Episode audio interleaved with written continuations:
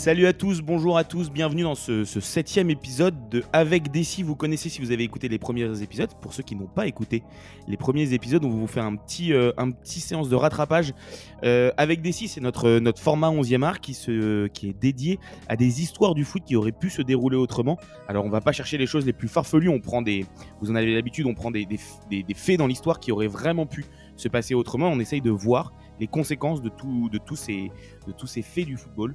Euh, on peut parler de transfert, on a parlé de, main aussi récemment, on, pourra parler de fiasco d'arbitrage. Mais aujourd'hui, on, on, va se dédier à un homme qui est probablement la définition de la fidélité, bien plus que l'homme avec qui j'enregistre cette, euh, cette émission, oh. euh, mais dont le destin aurait pu être euh, complètement, euh, complètement différent, notamment à peu près à mi-chemin de son parcours avec son club de toujours. Mais avant de, de rentrer dans le vif du sujet, j'ai le plaisir d'accueillir Val, fidèle acolyte, qui est de toutes les émissions. Val, comment tu vas? Euh, écoute, ça va bien, malgré cette balle un petit peu perdue qui est sortie de ton introduction pour moi. Elle, je sais pas pourquoi. Elle est elle perdue, était... gratuite et fausse en plus. Et complètement elle fausse. est complètement gratuite, ouais, tout à fait. Euh, mais sinon, ça va très bien et euh, je suis d'autant plus satisfait que aujourd'hui, nous allons parler d'un joueur de foot tout à fait romantique et tout à fait italien aussi. Donc, on va pouvoir lui, lui franciser un petit peu son prénom, parce que j'adore faire ça. Donc, on va l'appeler François Tau pendant toute l'émission, si ça te dérange pas, Flo. Fran François Tau, d'accord. François Tau, ouais. D'accord. Comme ça, il a plus un nom d'écrivain, tu vois, mais. Euh... Oui, c'est vrai. vrai. Alors, t'as as lu le dernier François Tau, ça le fait. Non, évidemment, on va parler de Francesco Totti.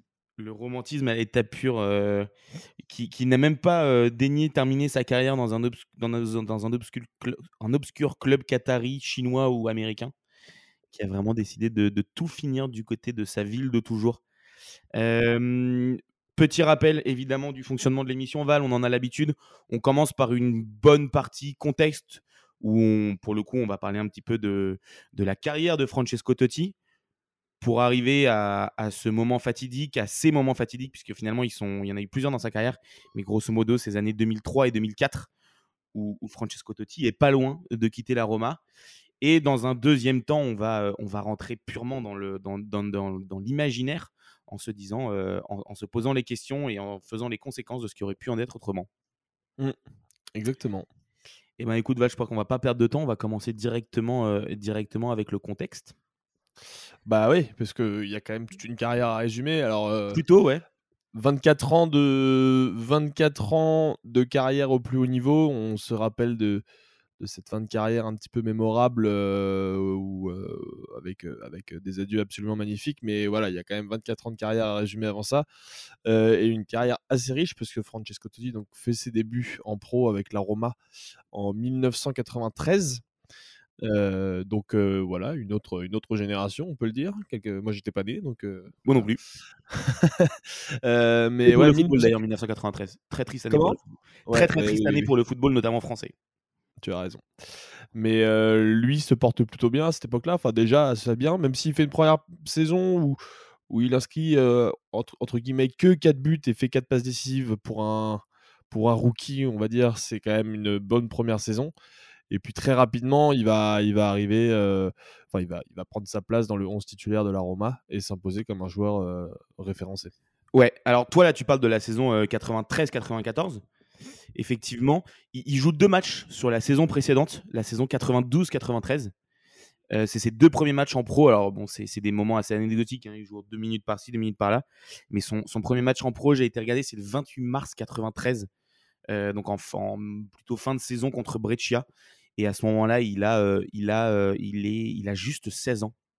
Il a tout juste 16 ans, ce qui est, ce qui est, ce qui est complètement ahurissant. Alors, on, on a Ce vu qui est encore le... plus ahurissant à l'époque, parce qu'aujourd'hui les joueurs sont très formatés, mais à l'époque, ouais. euh, à l'époque, il y avait quand même, enfin déjà tous ces processus euh, euh, de centre de formation, etc. Et c'était encore plus difficile de percer tôt. Aujourd'hui, les joueurs sont tellement, euh, enfin les jeunes joueurs sont tellement tous rodés et, et, et les plus ambitieux d'entre eux euh, orientés vers le professionnalisme euh, très jeune, et du coup, souvent il y a des cas qui, qui émergent plus rapidement.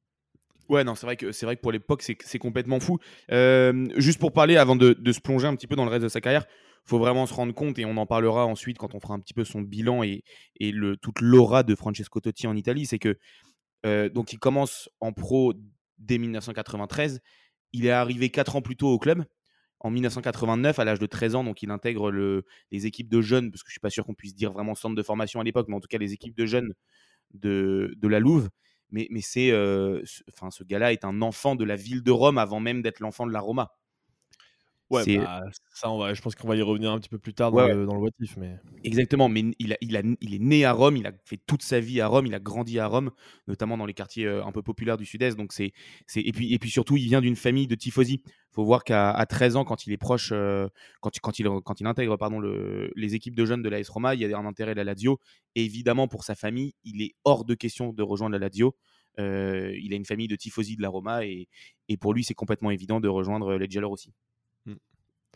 Mais du coup, ouais, pour continuer un petit peu le, fil chronologique de sa carrière, rapidement, il va s'imposer comme un, comme un joueur euh, assez existentiel de cette, euh, de cette équipe de la Roma, à tel point que dès 1998, euh, il y a déjà des premières rumeurs de transfert assez insistantes, notamment du côté de la Sampdoria. Non, non, non, je crois qu'on est effectivement sur un, sur un transfert qui peut se faire sous un format un peu d'échange avec la Sampdoria et l'attaquant, je crois que ça doit être Lindstrom à l'époque, qui, est du, côté, côté de, de, la Sampdoria et effectivement, euh, effectivement finalement, euh, il va rester au club. Le coach à ce moment-là, c'est un coach qui a eu euh, deux voire trois fois sous ses ordres Francesco Totti et ça fait partie des, coachs les plus importants de sa carrière. C'est Zdenek Zeman, le Tchèque, qui est, un des un coach trop souvent oublié dans l'histoire du foot, mais qui a beaucoup marqué l'Italie, notamment la Roma dans ces années 90-2000. Et c'est lui qui, fait en sorte qu'il reste. Effectivement, tu as, as, complètement raison, Bali. Il fait en sorte qu'il reste en 98 et, le placer vraiment comme probablement le joueur le plus important de, son équipe à ce moment-là. Bah ouais, et puis ça va se concrétiser assez, assez rapidement, enfin quelques années après, parce que c'est. Après, il y a Fabio Capello qui arrive sur le banc de la Roma, si je dis pas de conneries. Et, pas mal aussi. Et oui, ce qui est pas mal aussi. Et, et, ça va se concrétiser assez rapidement parce que alors Capello arrive en 99. Il y a une première saison qui va être déjà assez intéressante où la Roma va finir sur le podium. Il y a une deuxième saison plus compliquée où là ils vont finir sixième avec un Totti qui est un petit peu moins rayonnant que sur les années deux années précédentes notamment. Mais il y a surtout cette troisième saison qui va probablement rester dans dans l'histoire de la Roma, mais surtout dans l'histoire de Francesco Totti, parce que c'est donc la seule ligne de son palmarès, enfin en club, je veux dire. La plus belle. Ouais, la plus belle, je sais pas. Hein, avec son club, avec son club, évidemment. Avec son club, avec son club, ouais. Mais donc c'est ce titre de champion qui va conquérir en étant le capitaine de cette équipe, l'image un petit peu de cette équipe, malgré l'arrivée de Batistuta cette année-là à la Roma, euh, qui était aussi un joueur absolument immense. Mais, euh, mais c'est vraiment lui qui va porter, euh, porter la Louve pendant cette saison. Et, et, et ce titre, quand on l'évoque aujourd'hui dans, dans, les consciences collectives, la première personne qui ressort de ce titre-là, c'est évidemment Francesco Totti. Bah François ouais, pardon. Ouais, évidemment. Tu, parlais de, Fabio Capello. C'est doit être la deuxième ou troisième saison sous Capello, donc qui prend l'équipe après, euh, après qui a déjà planté de sacrées graines pour cette équipe. Mais effectivement, Capello arrive aussi à articuler cette équipe autour de Totti. Il y a l'arrivée de Batistuta qui, qui, a déjà terminé plusieurs fois meilleur buteur de Serie A du côté de la Fiorentina, mais c'est vraiment l'équipe effectivement de Francesco Totti. Il est capitaine à seulement 23 ans de cet effectif. Et, et même s'il met que 13 buts là où Batistuta atteint la vingtaine, il fait une saison ahurissante dans un rôle où Batistuta est le vrai neuf et Totti, lui, s'inscrit dans la tradition italienne des trequartistas, c'est-à-dire ces joueurs qui sont entre le 9 et le 10, une sorte de 9 et demi très créatif et, qui à la fois cassent les lignes et font beaucoup de, passes décisives et sont aussi capables de marquer une dizaine, une quinzaine de buts. Bah, à la, manière un petit peu d'Antoine Griezmann en équipe de France qui est, enfin, si pour comparer un petit peu, le, alors pas du tout le même type de joueur, mais dans le, dans le, en tout cas dans le poste, c'était un petit peu à ça qui ressemblait quoi, un joueur qui savait défendre, qui savait attaquer, qui, qui, joue entre les lignes, le terrain et l'attaque, voilà, c'est ça exactement. Ouais, exactement.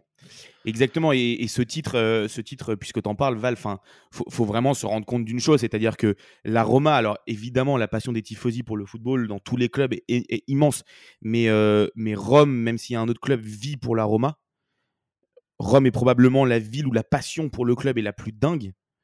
Euh, peut-être bien plus dingue encore que les, trois grands clubs du Nord, Inter, Milan et, Juve. Et pourtant, la Roma n'a seulement que trois titres de champion dans son histoire. En, cette saison 2000-2001 avec le formidable duo euh, donc euh, Battistuta et Battistuta Totti, sachant qu'il y a aussi un, Vincenzo Montella qui est sur le banc, qui, qui met aussi sa petite flopée de buts. Euh, c'est donc seulement le troisième titre. de l'histoire de la Roma. C'est le dernier à ce jour et il vient quasiment 20 ans après le second titre et le dernier avant celui de 2001 de la Roma. Donc c'est vraiment une sorte de, délivrance pour toute cette ville. Pourtant, on est, on est vraiment dans une Italie où le milieu des années 80, enfin les années 90 et le début des années 2000, l'Italie est très clairement le meilleur championnat au monde. On a un Inter qui joue avec, avec, avec Ronaldo on a, on a la Juve de Del Piero, de Trezeguet, de Nedved, de Zidane. C'est c'est le championnat, enfin même Nedved qui est plutôt du côté de la Lazio d'ailleurs à ce moment-là. On a un Parme qui est encore là, on a un Milan qui est immense. C'est le plus grand championnat au monde. Et, et c'est aussi. Ah, d'ailleurs, en, en 2003, il y a la finale 100% italienne entre la Juve et le Milan. Exactement. On aurait, préféré ne pas voir d'ailleurs, mais mais c'était ça, ça, ça, montre l'hégémonie à l'époque de ce, de ce championnat-là. Ouais, et c'est ce qui explique la complexité aussi de, remporter ce championnat-là et qui, qui montre, même s'il y a au final un seul titre de Scudetto, que, que, la Roma dans cette saison-là a été, a été immense. Si, si on se, si, on, avant de se plonger dans, dans, le reste de sa carrière du côté de la Roma, juste cette, cette année 2001, il a fini quand même cinquième au Ballon d'Or après avoir gagné son Scudetto. Ouais. Ce qui est plutôt costaud. Oui, c'est pas mal. Euh, mais d'ailleurs, si on avance un petit peu, euh, enfin, je, me je commence à nous corriger dès maintenant parce qu'il s'avère qu'on a quand même dit des petites conneries, euh, puisque la Roma a quand même remporté deux coupes d'Italie en 2007 et 2008. Ouais. Donc c'est pas les seuls traits, c'est pas les seules lignes de son palmarès, mais il y, y, a eu un, c'est ce qu'on vous explique depuis quelques minutes, c'est qu'il y a eu un tel engouement et une telle une telle ferveur autour de ce titre de 2001 qu'on a peut-être même tendance à oublier euh, de temps en temps euh, ces Coupes d'Italie qui sont quand même des, titres assez magnifiques et d'ailleurs pour lesquels Totti jouera un rôle assez important. Ouais. Passer la joie de ce titre 2001, il y a cette espèce de frustration l'année suivante où le club va finir deuxième à un point derrière derrière le champion de l'époque qui est le Milan, si je dis pas de bêtises. En 2001-2002 Ouais. Euh, je crois que c'est la Juve. La Juve, peut-être. Ok, bon, bah, voilà. En tout cas, il y a cette frustration derrière. Et puis, on a l'impression que ce groupe aura du mal à se relever, puisque la saison d'après encore, donc 2002-2003, euh, le club va finir huitième. Euh, et on a vraiment l'impression que qu'on arrive à une espèce de fin de cycle à ce moment-là. ce qui va entraîner aussi les premières rumeurs de transfert de, Francesco Totti. Ouais, on est, complètement sur une fin de cycle d'ailleurs, puisque euh, la saison 2002-2003, après le, doublé raté euh, de très peu la saison précédente, c'est une saison qui est très compliquée, notamment avec un changement de coach. On a aussi Batistuta, qui forme donc ce, formidable de data, qui connaît une saison très très compliquée. Il est beaucoup blessé. Il joue euh, à peine une douzaine de matchs pour un ou deux ou trois buts en, en, championnat, donc c'est une saison qui est compliquée. Alors pour autant, Totti sera élu meilleur joueur de l'année. Alors, sachant que les Italiens ne fonctionnent pas par saison, ils fonctionnent par année civile. Donc, il est, élu meilleur joueur de Serie A en 2003. Il avait, déjà, eu ce titre en 2000, mais effectivement, c'est une saison qui est, qui très compliquée. Batistuta s'en va du coup après sa saison alourdie par les blessures. Et on est clairement en train de se dire qu'il y a une fin de cycle, effectivement, du, côté, du côté de la Louve. Bah, c'est pour ça qu'en 2003, il y a déjà des premières rumeurs de transfert avec le Chelsea d'Abramovic qui vient d'être acheté. Tiens, c'est marrant, ça on dirait qu'on fait nos, nos what en fonction de, des sujets précédents. c'est dingue, on a, on, a, toujours un lien, effectivement. Ouais, exactement. bah, du coup, le Chelsea de, enfin, Abramovic qui achète Chelsea cette année-là en 2003, qui veut évidemment impulser son projet à coût de millions d'euros. Euh, et qui donc cherche à recruter des stars. À l'époque, évidemment, Totti en est une, puisqu'il est meilleur joueur de Serie A. Euh, et il y a des premières rumeurs de transfert. Je crois que c'est avec Emerson euh, qui a une offre de 150 millions d'euros qui arrive sur la table des dirigeants romains et qui vont refuser cette première offre. Exactement, exactement. Et sur les 150 millions, les rumeurs, alors évidemment, on ne l'a jamais su parce que le transfert n'a jamais été officialisé, mais les rumeurs font état de 120 millions sur les 150 pour Francesco Totti. On imagine bien de toute façon que sa valeur est quand même nettement supérieure à Emerson, même si Emerson était un très bon joueur. Ce qui aurait fait à ce moment-là et, très large, et assez largement de Totti le, meilleur, le, joueur le plus cher de l'histoire du football. Ah bah oui, parce qu'à l'époque, le transfert le plus cher, ça devait être Zizou à 75 millions d'euros. C'est ça, exactement. Donc, euh, donc euh, ouais, ça aurait fait un petit coup, un petit record. Heureusement, aujourd'hui, ça n'a pas été battu. Il n'y a pas du tout de bulle financière dans le monde du foot. pas du tout, pas du tout. Mais, euh, mais ouais, effectivement, il y a cette approche de, du, d'un nouveau Chelsea dans un championnat de Première Ligue qui est en train de, de redevenir le probablement qui est en train de prendre en tout cas la place de la Serie A comme championnat le, le plus important et, et pour le coup là c'est vraiment la Roma qui, qui, bloque le transfert Totti fait pas en tout cas état d'une d'une immense volonté de rejoindre Chelsea il va pas du tout au bras de fer avec son club Ouais, à l'inverse de ce qui va se passer l'année suivante, et qui est du coup un petit peu le sujet de notre motif, où là, le Real arrive cette fois à la charge. Alors, il y a le Milan aussi qui, ouais. Qui, qui, a des, des, vues sur Totti. qui se dit que Inzaghi, Shevchenko, Crespo en attaque, c'est pas suffisant.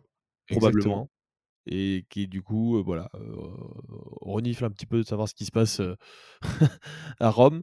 Mais c'est surtout le Real qui vient avec une proposition de transfert assez incroyable et surtout une proposition salariale qui est très très convaincante. Alors il lui propose pas le meilleur salaire du club parce que c'est évidemment Raoul qui est la superstar et le capitaine de l'époque qui se doit d'avoir le plus haut salaire de l'équipe mais il y a une proposition très concrète et d'ailleurs Totti avoue plus, a avoué plus tard que c'était quasiment fait à 80%. Il devait partir au Real, il était en instance. Et, et, c'est là qu'on rentre dans cette phase un petit peu plus romantique, puisque à partir de ce moment-là que Totti prend la décision finalement de rester à la Roma. vraiment une décision du cœur, c'est comme ça qu'il le représente à chaque fois. Alors, c'est aussi sûrement un moyen de se mettre les supporters romains dans la poche, encore plus que ce qu'ils les avaient déjà. Mais il y a quand même, je pense, une vraie volonté de, de rester dans son club de cœur. Et, d'ailleurs, c'est complètement vrai, puisque comme tu le disais en introduction, il n'est pas parti finir sa carrière je ne sais où pour ouais. un Il est vraiment resté fidèle jusqu'au bout. Et puis il a même eu un rôle dans l'organigramme de la Roma euh, en, mode un peu reconversion à la sortie de sa carrière. Et puis effectivement dans les, dans les arguments qu'il avance euh, euh, sur le moment et puis même a posteriori, parce qu'il est, il est revenu de nombreuses fois au cours de sa carrière et même ces dernières années après sa retraite sur ce transfert avorté au Real il, explique aussi ce choix par le côté je voulais rester parce que c'est mon club de cœur, effectivement, puis c'est le club de ma famille, c'est le club de mes amis. Je ne voyais pas quitter tout ce monde-là, les décevoir, alors qu'au final, j'étais un peu le privilégié à jouer pour le club que j'aime plus que tout. Ce qui, est très intéressant aussi de voir à l'été 2004, on, parlait des difficultés de la Roma. La Roma, en fait, dans, les années, dans toutes les années Totti, c'est une sorte de montagne russe effréné, c'est-à-dire qu'il y a des saisons où ils sont très hauts. Alors évidemment, il y a ce Scudetto en 2001, mais il y a aussi, je crois qu'il est 9 fois vice-champion d'Italie, ce qui est complètement fou. Et alors en réalité, c'est plutôt 8 parce qu'il y a une saison, il y a la saison Calciopoli où évidemment, évidemment, en fait, la Roma, je crois, termine quatrième, mais avec, avec les points de retrait et surtout la, rétrogradation de la Juve, en réalité, la, Roma, la Roma finit deuxième sur un, sur, un, sur un classement changé, mais ce qui finalement change pas trop l'histoire, et je crois qu'ils sont effectivement huit fois vice-champions. Euh, sous Totti, ce qui est complètement dingue. Mais il y a aussi beaucoup de saisons où, quand ils ne sont pas vice-champions, ils sont effectivement, tu le disais tout à l'heure, autour de la 4e, 5e, 6e, 8e place, ce qui est un classement euh, pas normal à ce moment-là pour la Roma. Et donc en 2004, euh, Totti sort de deux saisons, notamment une saison assez compliquée. Et surtout, un an après le départ de Batistuta, la Roma a de grosses difficultés financières. il est en négociation pour prolonger. Et, il n'arrive pas notamment à trouver un accord financier. Au départ, le club en fait galère à pouvoir, à pouvoir tout simplement le prolonger en augmentant son salaire. À ce moment-là, il est dans la, en pleine possession de ses moyens. Il est international titulaire sans aucune contestation. Il a 25-26 ans. Donc lui se, se, pose la question. Et d'un autre côté, il y a le Real qui lui fait, au-delà du pont d'or financier, où évidemment il aura un salaire bien supérieur, qui lui promet de jouer avec des joueurs. Et Totti va revenir là-dessus avec lesquels il rêve de jouer. Totti a vu Zidane au début des années 2000 du côté de la Juve. Il le dit, il aurait rêvé de jouer avec Zidane, même si on peut se poser la question d'ailleurs de la complémentarité, euh, puisque c'est deux joueurs qui auraient pu peut-être se marcher dessus. Et surtout, Totti révèle que, le joueur avec lequel il aurait le préféré jouer, c'était Ronaldo. Il se voyait déjà, euh, déjà complètement servir Ronaldo. Ce qui est intéressant aussi du côté du Real, on est dans cette époque un peu de folie. Euh, folie douce de Florentino Pérez avec, avec ses fameux Galactiques, c'est que c'est aussi pour pallier au, au début du déclin de Figo, qui va partir lui en à l'été 2005, donc un an plus tard, mais qui commence déjà à être un peu moins performant, à moins jouer du côté du Real. Donc, euh, donc il y a aussi toute une sorte de logique sportive, même si euh, les Galactiques n'avaient peut-être pas forcément de, de, logique sportive, mais du côté du Real. Et finalement, ce qui avait aussi beaucoup euh, motivé Florentino Pérez à faire une offre à Totti, c'était son niveau de jeu, mais c'était que Totti, je crois, il, joue, il joue deux fois le Real en Ligue des Champions dans les années précédentes. Et à chaque fois, au Bernabeu, il est il a un niveau dingue. je me demande même s'il n'y a pas une ovation pour lui du Bernabeu sur un de ces deux matchs en 2001 ou 2002 dans ces eaux-là. Bah, il y, y, en a, il y a, c'est sûrement le cas en 2000-2001, mais après il y, a, eu surtout des grandes ovations. après, quand il est revenu, ouais, quand il est revenu au Real, après ce transfert avorté, qu'il avait déjà fait ses déclarations comme quoi c'était 80% fait, et en fait le, le, le, public du Real a eu le beau geste de d'ovationner ce joueur alors qu'il les a pas trahis, mais mais il leur a mis un petit plan quoi. Je suis pas sûr qu'Ilian Mbappé soit applaudi la prochaine fois qu'il arrive à Madrid. ouais, exactement. C'est un peu, il y a, y, a y a, un parallèle à faire qui est assez énorme. Euh, à la différence que Mbappé, c'est même s'il avait comme Totti à un moment dit oui pour le Real, enfin en tout cas probablement dit oui ou accepté une offre, il y, y, y, a une différence qui est assez notoire. C'est que même si on connaît l'affection de Kylian Mbappé pour le, pour le Real Madrid, Totti, plusieurs fois au cours de sa carrière, alors qu'il était encore joueur et même au moment de son transfert, euh, a clairement dit que voilà, pour lui, jouer pour, pour la Roma, c'était tout, mais que le, Roma était le, le, Real pardon, était un club pour lequel il avait une immense affection. D'ailleurs, il reviendra plus tard euh, sur sa carrière où il exprime une forme de regret de ne pas avoir euh, joué pour le Real. notamment, je, je, pense qu'il pense à son, à son palmarès et à, à sa trace dans l'histoire, dont on reviendra plus tard, mais je pense qu'il y a un côté, un côté regret, non pas de. Évidemment, il est très fier d'avoir fait toute cette carrière dans son club de cœur. Et en même temps, il avait une sorte de réel amour pour, euh, pour le club de Madrid.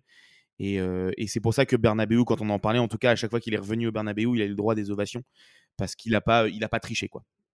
Ouais, jusqu'en 2016-2017, je crois, où la Roma a rejoué justement le Real. Euh, une confrontation à leur tour et même, euh, même 15 ans après, il continue à être ovationné dans ce stade. Ouais.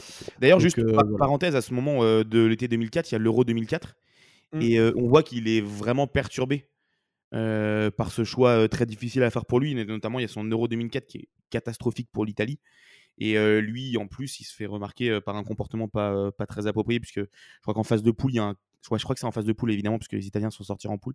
Il y a un crachat sur, sur Poulsen, le Danois, qui, euh, qui met un peu Totti au milieu d'une polémique qu'il a mérité pour le coup, mais, mais on sent qu'il n'est pas forcément très bien à ce moment-là.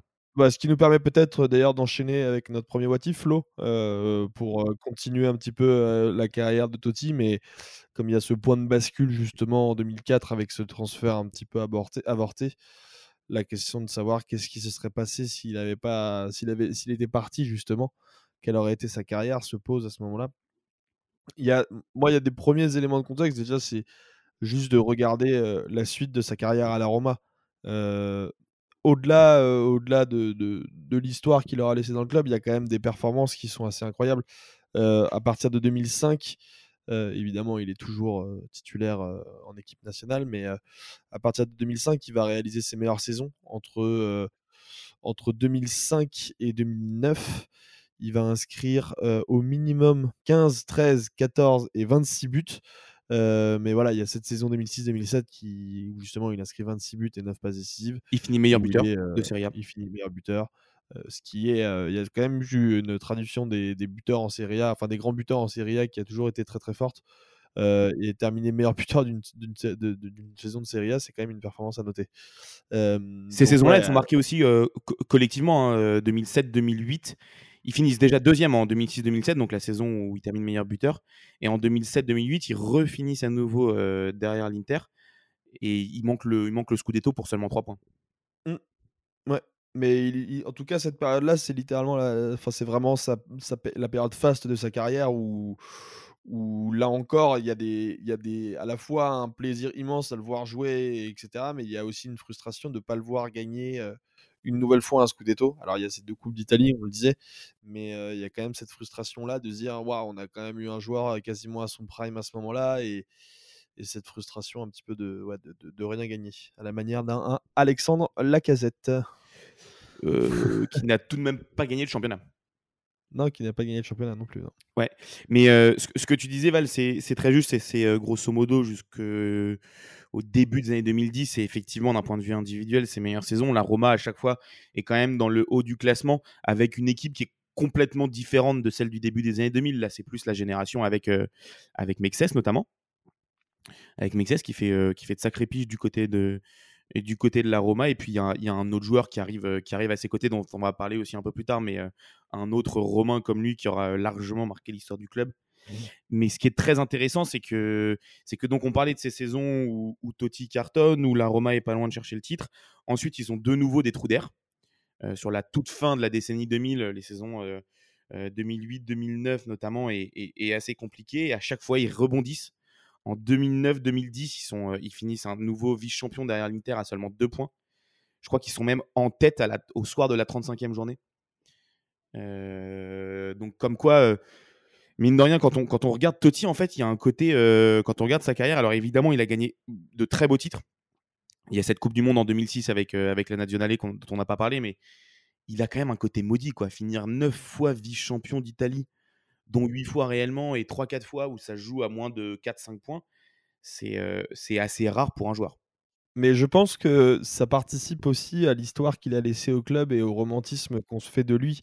C'est-à-dire que on a, on a souvent de l'affection pour ses. Alors, ça va être un mot très fort que je vais utiliser, mais, mais c'est pour, pour les losers, normalement.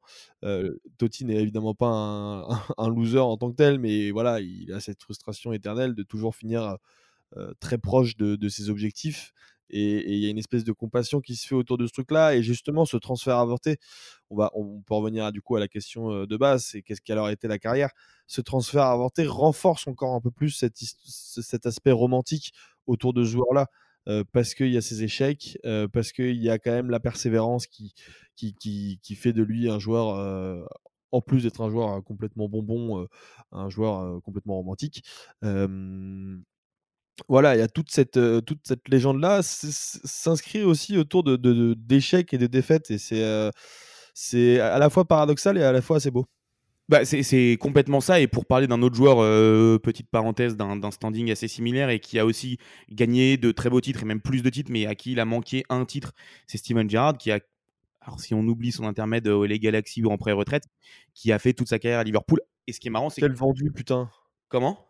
Quel vendu ce Steven? Ouais, ouais, ouais, non, mais c'est ça, pour, tout ça, tout ça pour aller se, se, se, parf, se pourfond avec le capitalisme, avec le grand capital américain. Mais, mais tout ça pour dire que.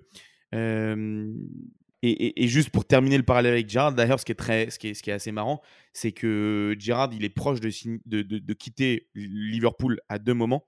Et c'est exactement pour les deux mêmes clubs que, que Francesco Totti, c'est à voir Chelsea, où il est vraiment très proche de signer à Chelsea, et, le Real Madrid aussi à un moment. Et lui, c'est pareil, c'est un Scozer, c'est sa ville, c'est le club de sa famille, et il va, il va lui aussi évidemment choisir de, choisir de rester. pour continuer sur la, sur la carrière de Totti, il y a ce côté légende de la Roma où effectivement il serait peut-être pas resté, enfin en tout cas devenu à tel point l'idole de toute une ville et de tout un club.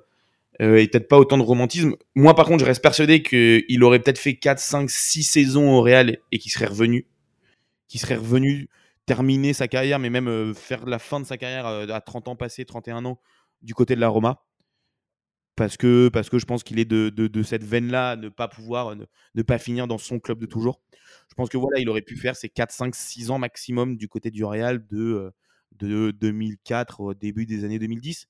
Mais, mais par contre, ce qui pose la question, c'est quel aurait été, lui, son poids dans l'histoire du foot global dans l'histoire du foot avec un grand F et pas uniquement de celui de la Roma euh, s'il avait rejoint le Real à ce moment-là. Ouais, oui, parce que son histoire c'est enfin, s'écrit aussi par rapport à sa fidélité. 24 ans de 24 ans de carrière pour un seul club, je suis pas sûr qu'il y ait énormément de joueurs qui aient dû le faire. Peut-être Ryan Giggs euh, à Manchester, mais bah, Maldini. Maldini, ouais. Maldini, peut, je, Buffon doit pas être. Buffon doit pas être très Ouais, enfin Buffon, il a quand même été payé par le Qatar pendant longtemps, pendant au moins un an.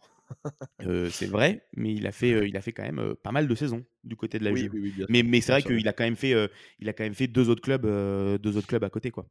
Oui, c'est ça, mais c'est ça que je veux dire aussi, c'est que tous ces joueurs que tu viens de citer, c'est des joueurs qui se, qui se, qui s'affirment dans l'histoire grâce à leur fidélité à leur club. Et si Totti avait eu ce départ, enfin s'il y avait eu ce départ de Totti, pardon, ce serait probablement serait pas probablement pas inscrit de cette façon-là dans dans l'histoire de du football.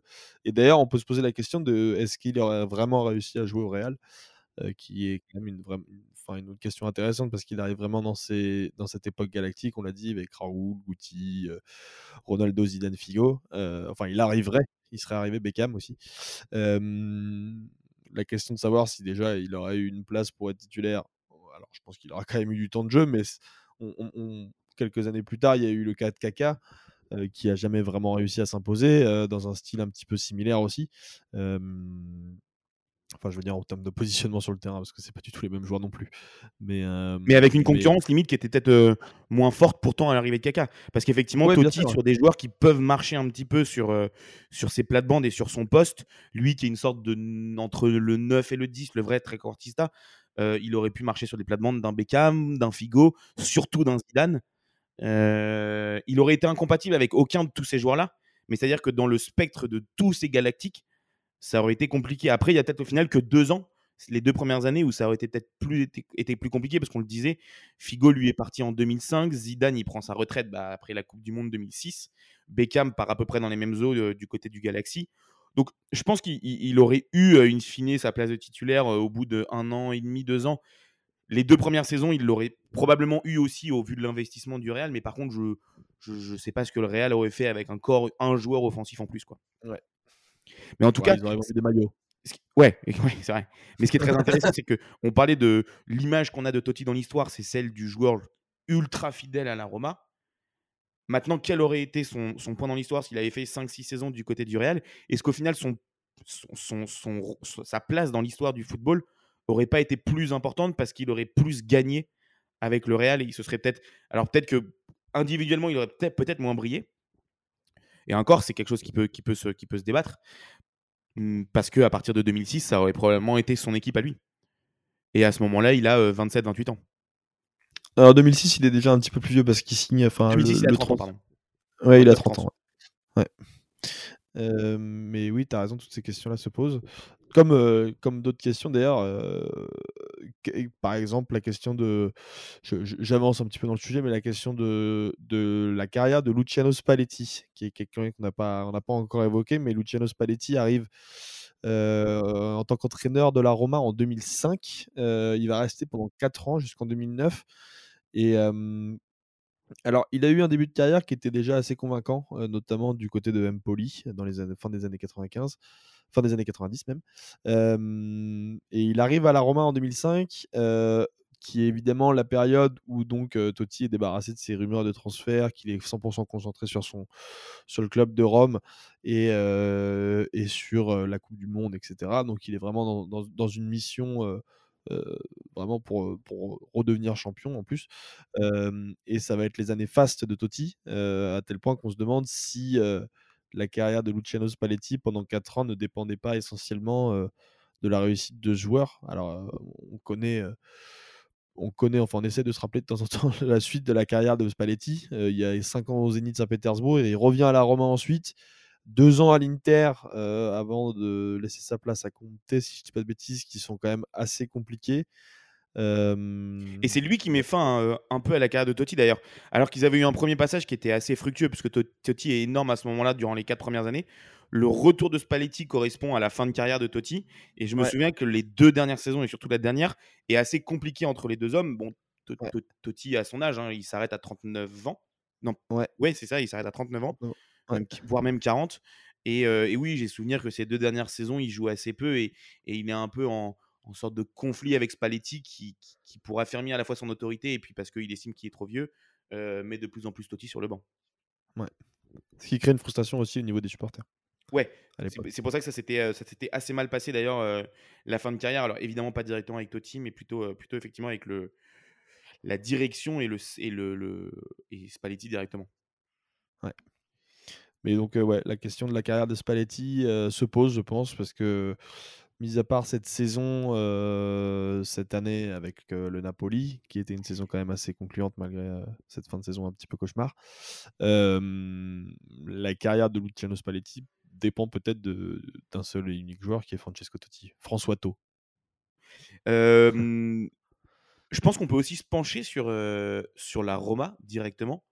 On disait que la carrière de Spalletti probablement dépend en partie des performances assez incroyables de Totti la Roma, durant toutes les années Totti, ou au-delà même de ce Scudetto de 2001, donc on le disait, ils finissent neuf fois vice-champion entre 2002 et 2017.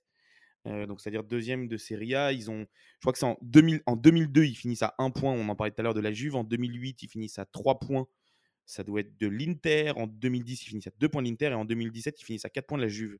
Donc il y a des saisons où il passe à côté. quel, était, quel aurait été l'impact, Val, de, d'un départ de Totti s'il n'avait pas été là sur la Roma? Bah, c'est une bonne question. On connaît en plus, tu as parlé tout à l'heure des, problèmes financiers qu'il y avait un petit peu à l'époque. les performances de Totti vont aussi permettre de rééquilibrer ça avec des qualifications en Ligue des Champions.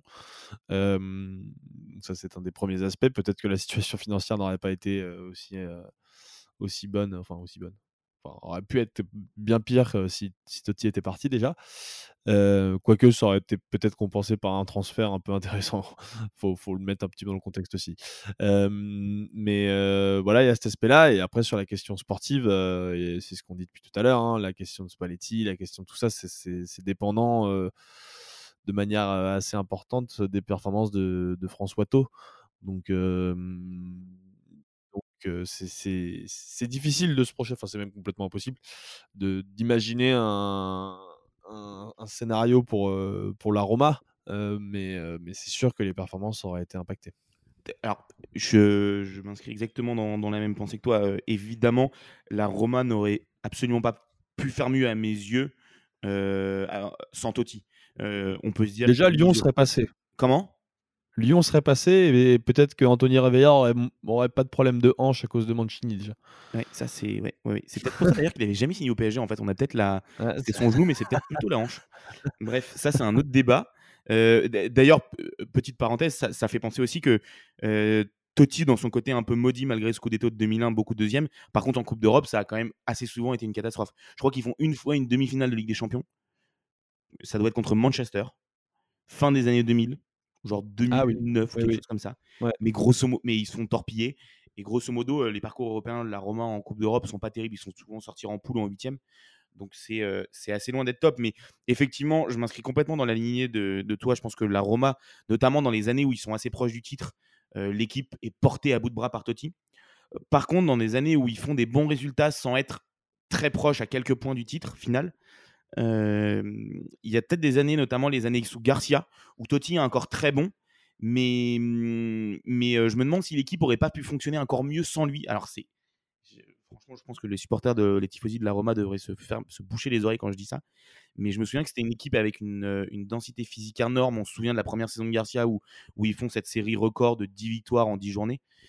Quel Ouais, ouais, c'est Rudy, comme quoi Rudy Garcia a, très très bien, très, très bien marché euh, dans d'autres pays. Mais en tout cas, euh, je, je, me demande si cette saison-là, 2000... très bien fini à la Roma. Ouais, non, ça va pas très bien fini du tout, comme à peu près partout ailleurs. En 2013, 2014, 2015, là, c'est des années où ils finissent euh, deuxième. Je me demande s'ils auraient pas pu aller peut-être plus haut avec un Totti bah, qui serait qui serait pas là ou sorti du banc et qu'on aurait mis en fait un, un joueur peut-être avec plus de punch encore devant. Mais franchement, c'est chipoté parce que dans ces années-là, la Juve finit quand même assez loin devant à chaque fois. Mmh. La Juve est, ultra dominante. dire que tu penses que le poids de l'histoire et tout ce que représente Totti dans cette ville à cette époque-là fait que ça a pu jouer des tours sur certains matchs, sur certaines entrées en jeu de enfin sur certains coachings aussi, je pense du coup de le faire rentrer plutôt qu'un autre alors que c'était pas forcément le meilleur et qu'il arrivait dans une période où il était quand même déjà assez âgé. Bah, il avait plus de 30, il avait plus de 35 ans à ces moments-là et effectivement, je pense que Rudy Garcia malgré le début euh, la série record à ses débuts euh, je vois mal un entraîneur français, enfin étranger à qui plus est français, arriver du côté de la Roma et dire bon votre légende je vais la mettre sur le banc et on va avancer comme ça. Alors que c'est une équipe qui à côté fonctionnait euh, extrêmement bien. On se souvient de milieu de terrain avec Pjanic, Nengolan, Strootman, de Gervinho devant. Enfin c'était c'était une équipe c'était une équipe qui était assez dingue. Pour autant, je pense pas que sans Totti, ils auraient été chercher le titre. Faut pas, faut, faut, faut, pas se, faut pas se leurrer.